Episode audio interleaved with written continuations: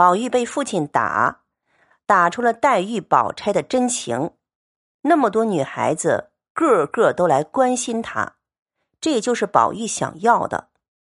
贾母他们当然更心疼了，问他要吃什么东西给他做。他说：“上次喝的那个有荷叶香的汤还要喝。”这又写到，《红楼梦》所代表的中国文化到了极点。极精致的一种生活形态了。贾府喝个汤，汤还要有模子，模子是用银器打的，什么荷花、莲蓬、菱角，好多好多。汤里边要什么东西，用这模子印上，等于我们现在的食谱，不过那是立体化的。贾府里边吃的、穿的、用的东西，就是当时的一种风尚。就像法国路易十四的宫廷，也有过分精致的风格。这种洛可可式的风格，就是要反映丰富和繁盛。《红楼梦》的时代也是如此，对物质极尽描绘。这个时候已经可以看出来，在贾府的竞争中，宝钗逐渐跑到前面去了，黛玉追不上了。我们真的有点替她着急。这一回。他们提起凤姐会说话，所以贾母疼她。宝玉心中当然向着林黛玉，故意这么说：“林妹妹也很会讲话，贾母也很疼她。”贾母就说了：“提起姐妹，不是我当着姨太太的面奉承，千真万真，从我们家四个女孩算起，全不如宝丫头。”这句话说的已经差不多了，已经定调了。贾母心中已经看中宝钗了。最后，贾母选宝钗为孙媳妇儿，不是偶然。这个老太太很精明的，她都看在眼里。她当然也有她的算计。宝钗是当时宗法社会儒家传统下一个标准的媳妇，在儒家整个大系统里。个人的感情不能放在第一位，最要紧的是合乎礼法，礼重于情。所以这整本书其实也是情跟理之间的冲突。人的感情很复杂，不一定受礼的约束。像宝玉、黛玉个人的性格不一定为礼所拘，当然就产生了很多悲剧，痛苦都是这么来的。西方也是如此。弗洛伊德很有名的一本书《文明及其不满》，说我们的文明都是压抑产生的，压抑了多少多少的原欲，多少多少的冲动，所以人总有一种不满，常常在矛盾中。情与理的矛盾，从古到今从来没有解决过，可能永远不会解决。理性与感情的冲突，常常就是文学的由来。没有冲突就没有文学了，文学完全就是写这种人无法克制的、没办法解决的一些遗憾。宝玉被打的另外一个原因就是金钏儿跳井了。按理说，金钏儿也不过是一个小丫头，宝玉跟她开开玩笑、调皮嘛。十五六岁的小女孩比较调皮一点讲那个话逗宝玉，逗他玩儿。结果就惹了杀身大祸。礼这个东西有时候可以杀人的。王夫人有她的立场，她要维持儒家那套规矩，所以金钏就牺牲掉了，做了牺牲品。当然，对于宝玉来说，很痛心的一件事儿，等于是他间接害死了金钏儿，他很内疚，他把这份内疚之情移到了金钏的妹妹。玉串身上去，这一段写玉串喂汤给他喝，不小心烫到了他的手，他烫了不要紧，他生怕烫了玉串，就安慰他。玉串说：“烫到的是你自己，又不是烫了我，你怎么来安慰我？”这就是贾宝玉，他常常是忘我的，已经把自己这个我忘掉了。关怀周围所有的女孩子们，这种境界当然人家不懂。有几个老婆子就说：“怪道有人说他家宝玉是外向好，里头糊涂，中看不中吃的，果然有些呆气。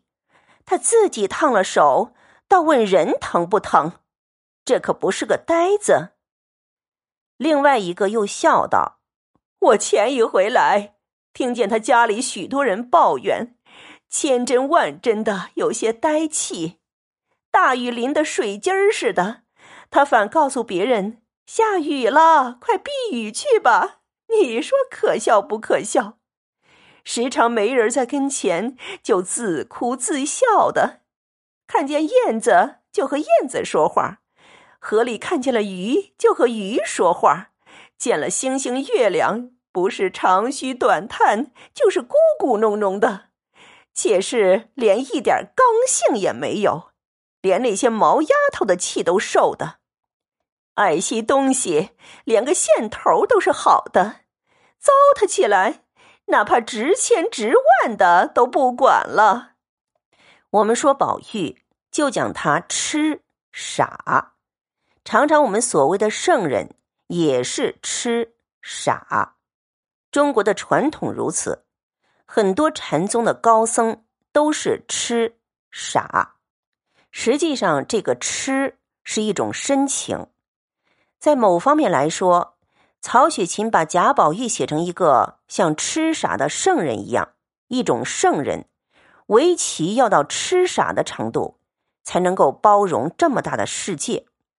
如果我们倒过来想，贾宝玉是一个很精明、很漂亮的公子哥，这个人怎么写我不知道了，反而写不出什么来了。曹雪芹创造这么一个人，在某方面来说，《红楼梦》可能可以发展成一部佛陀传式的书。前传的悉达多太子享尽荣华富贵，贾宝玉跟他也很相似，一直要经过很多很多生老病死苦，慢慢的看透了，最后出家得到解脱。曹雪芹当然很熟悉释迦牟尼佛。以及悉达多太子的故事，他开始写的时候未必想把贾宝玉写成悉达多太子，可是无形中他写下来了，可能有他一定的道理。这部书两条线，一条讲贾府兴衰，一条讲宝玉顽石历劫。《西游记》唐玄奘经过九九八十一劫才能够西天取道经，贾宝玉在尘世。也是要历经一个个生离死别，从开始的时候听到秦可卿死亡，贾宝玉一口鲜血涌出，他第一次接触到死亡的无常，对他来说是一种震撼。原来人的生命，人世间的繁华那样脆弱，像秦可卿这么一个人物，在贾家最盛的时候一下子消失了，十几岁的孩子还无法理解，无法接受。